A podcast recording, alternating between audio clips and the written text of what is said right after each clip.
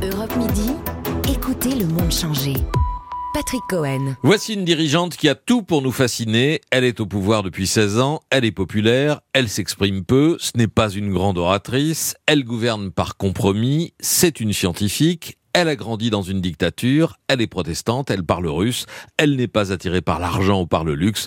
Bref, cette femme, Angela Merkel, ne correspond de près ou de loin à aucun personnage ou modèle français. Bonjour Marion Van Rettergem. Bonjour Patrick Cohen. Toutes ces caractéristiques, vous les détaillez dans votre livre C'était Merkel aux arènes. Vous avez complété, actualisé une première euh, biographie parue en 2017. Et cette fascination pour une dirigeante hors norme, vous la revendiquez dès le début du livre. Vous n'avez pas peur de dire elle va me manquer. Pourquoi? Parce qu'elle vous rassure? Oui, beaucoup, mais euh, il y a, il y a c'est vrai, une, fascination quasiment obsessionnelle de ma part depuis, depuis euh, peut-être pas 16 ans, mais au moins une dizaine d'années, euh, qui n'est pas de la naïveté béate. Hein, je ne crois pas être euh, totalement aveugle sur euh, les dysfonctionnements et, et, et ces, ces, petites médiocrités parfois dans sa manière de, mmh. de gérer. Mais c'est vrai qu'elle me fascine profondément par sa différence. Vous l'avez rappelé, par le fait qu'elle est si peu française et si peu son charme est si peu évident pour un pour un esprit français habitué au, au lyrisme et aux, aux, grandes déclarations et, et aux promesses parfois abusives. C'est quelqu'un qui est qui ne, joue pas, qui, comme vous, dites, est totalement indifférent euh, aux attraits du pouvoir, aux apparences du pouvoir, à l'argent, au luxe. Et ce qui est fascinant, c'est qu'au bout de 16 ans, elle n'a absolument pas été atteinte par aucun de ces, attributs, qu'elle est totalement imperméable à cela. Et c'est ça qui fait que elle va me manquer. Parce que, pourquoi? Parce que d'abord, il y a cette longévité qui fait qu'elle est, est rentrée comme une chanson populaire dans nos têtes. Elle fait partie de nos paysages. Et c'est pour ça que je dis qu'elle a quelque chose d'une icône pop maintenant. Euh, elle est aussi, euh, pour moi, c'est son style qui est, qui est particulier, vous l'avez rappelé, et ce style, c'est d'abord une morale, et c'est là qu'elle est extrêmement ouais. singulière, c'est que je pense, je ne vois pas d'autre équivalent dans le monde occidental d'un dirigeant à ce point moral, c'est-à-dire dont la politique est moins gouvernée par l'idéologie, même la stratégie, absolument pas la communication, qui lui est absolument totalement étrangère, mais par une structure morale, ce qui n'empêche pas parfois des, des manœuvres politiciennes un peu bas de gamme, mais une structure et qui va puiser son, son enracinement et sa, sa, sa, sa détermination dans cette jeunesse extrêmement particulière, puisque Angela Merkel a été élevée dans un pays qui n'existe plus, euh, un pays donc cette, euh, cette Allemagne de l'Est qui était une dictature et donc elle a elle, qui était pour elle une sorte de contre-modèle en permanence, c'est-à-dire qu'elle était privée de liberté, ce qui ne veut pas dire qu'elle en était malheureuse parce que les enfants et les, les jeunes se font des mondes à eux,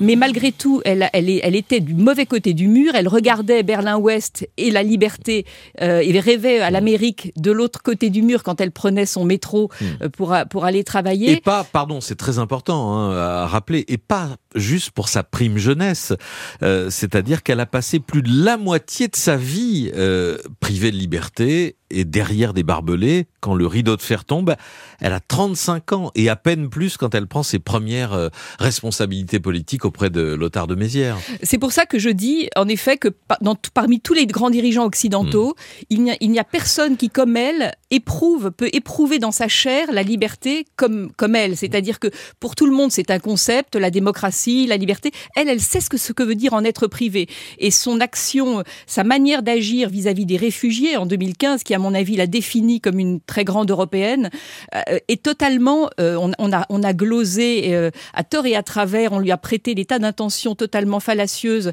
sur cet acte déterminant de, de, de, sa vie politique, qui pour moi était avant tout une sorte d'instinct et de rappel moral, parce que non seulement elle a été élevée dans cette dictature, mais ça ne suffirait pas à expliquer sa personnalité, elle était élevée dans la dictature en étant fille de pasteur, ce qui quand même n'est pas rien dans une éducation, et ce qui est une forme de double structure structure, même si on peut euh, raconter l'ambiguïté de son père qui était favorable au régime, euh, donc plus assez compromis, enfin compromis ou volontairement euh, adhérent à cette dictature communiste, mais malgré tout, elle était entre deux mondes, la, structure morale, le, le, la, nécessité du travail et la liberté comme une sorte d'idéal dont elle était privée. Absolument, mais celle qui ouvre, qui invite l'Europe à ouvrir ses bras euh, aux réfugiés en 2015, c'est aussi celle qui refuse d'ouvrir le portefeuille pour les Grecs euh, en 2011 lors de la crise des dettes souveraines. Enfin voilà, il y a beaucoup d'aspects et beaucoup d'éléments de bilan dans, dans, votre livre. Vous avez rappelé à, à l'instant la,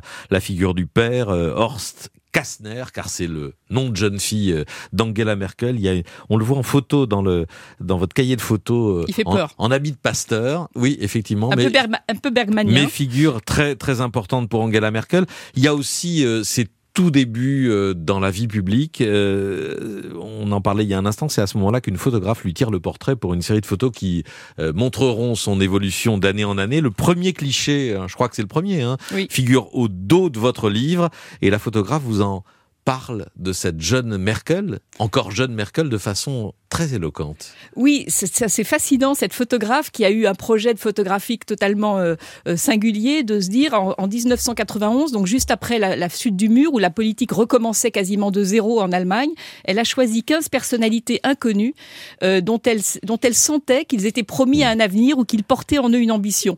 Et elle a quand même euh, été assez intuitive puisque parmi les 15, deux il y a chanceliers. deux chanceliers, Schröder et Merkel, Mm. et un ministre des Affaires étrangères, euh, Joschka Fischer. Et, et, et, donc oui, de la façon dont elle vous parle de cette jeune Merkel euh, encore oui, euh, qui, est, un, qui arrivait, qui est un, un peu pataude, un peu farouche, euh, mais déterminée, avec ça. quelque chose dans le regard qui indique à la fois son ambition et sa détermination.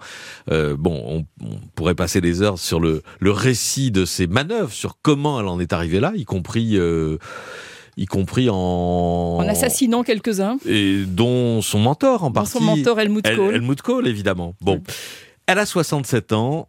Que fera-t-elle en octobre après avoir définitivement quitté la chancellerie? Vous nous le dites, euh, Marion Van Rettergem. Elle voyagera, elle profitera de toute la liberté dont elle a été privée, d'abord comme euh, allemande de l'Est, puis comme dirigeante.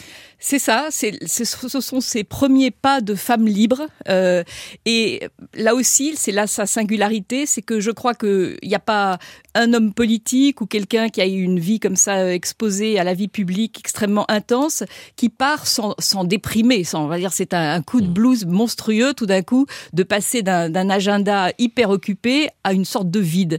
Eh bien, je pense que elle, il sera totalement indifférente. Elle aura peut-être, elle versera une larme parce qu'on lui fera sûrement un de départ à la chancellerie. Mais après, elle a une vie très riche. Elle est profondément équilibrée. Elle adore planter des tomates, cultiver son jardin, marcher dans la montagne. Et puis, elle a tous ses rêves qui vont, euh, qu'elle va pouvoir réaliser. Quand elle était en Allemagne de l'Est, elle se disait, j'irai en Amérique. Elle ira en Amérique autrement que dans des voyages officiels. Et puis, il y a quelque chose de très important chez Angela Merkel qui est restée une physicienne. Elle lit des livres de physique. Moi, ça, m'échappe un peu, mais bon, elle, elle s'intéresse et elle lit tout ce qui sort euh, euh, dans, dans, la physique. Et hum, elle est, c'est une grande lectrice d'ailleurs. Et, et, son mari est un grand scientifique. Et son mari est un, un chercheur mmh. internationalement reconnu. Et puis, je pense que ce qui compte énormément pour elle, ce sont les universités. Et elle a mmh. été faite docteur honoris causa dans une douzaine d'universités dans le monde. Et elle ira euh, leur rendre visite, parler aux étudiants. Ce que vous ne savez pas et que personne ne sait, c'est comment elle pourrait appréhender son éventuel remplacement par une autre femme, la candidate des Verts à la chancellerie, Annalena Baerbock, dont les chances sont, sont réelles et sont assez grandes, d'après la presse allemande, pour les élections du 26 septembre qui n'est pas le contraire d'Angela Merkel. C'est assez ah. curieux parce que euh, son successeur naturel est Armin Laschet, le, le, le mmh. patron de la CDU actuelle, qui qui est donc de, le, le, oui son, son successeur, son, son dauphin. Euh, mais bizarrement, euh, d'abord Angela Merkel est devenue de plus en plus écologiste. Alors c'est la mode. Hein, c'est Angela Merkel est quelqu'un qui sent comme personne l'opinion publique et la manière dont il faut épouser les opinions. Donc euh, elle, elle, est de plus en plus écologiste.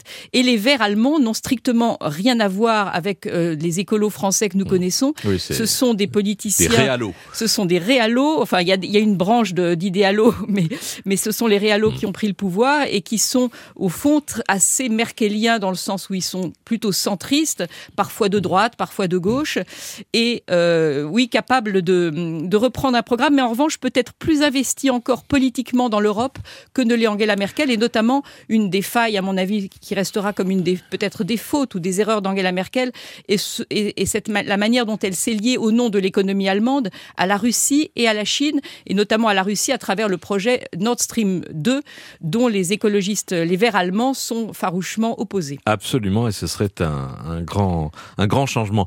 Un mot encore, votre livre s'achève par une interview d'Emmanuel Macron recueillie il y a, il y a quelques semaines, euh, juste avant euh, le bouclage du livre. Macron qui s'agace quand vous lui parlez des différences de style et de langage entre les dirigeants des deux pays et que, et que au moment où vous lui citez cette maxime de, Mario Draghi, promettre moins, réaliser plus.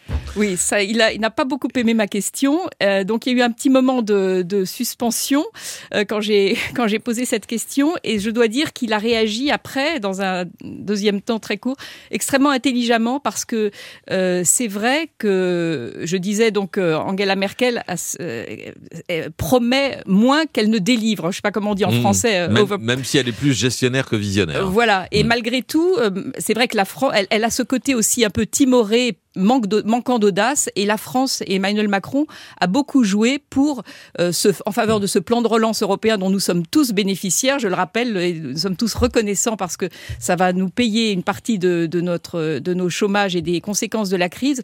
Et ça a été grâce à l'impulsion un peu lyrique et, enthousiaste et ambitieuse d'Emmanuel Macron que Angela Merkel a fini par euh, concéder ce, cette mutualisation des dettes et briser ce tabou allemand. C'était Merkel, ça vient de paraître aux éditions Les Arènes. Merci beaucoup Marion Van Rettergem. Merci Patrick. Europe Midi, Patrick Cohen. Le 13h dans un instant, puis la France bouge. Bonne journée à l'écoute d'Europe 1 et à demain midi 30.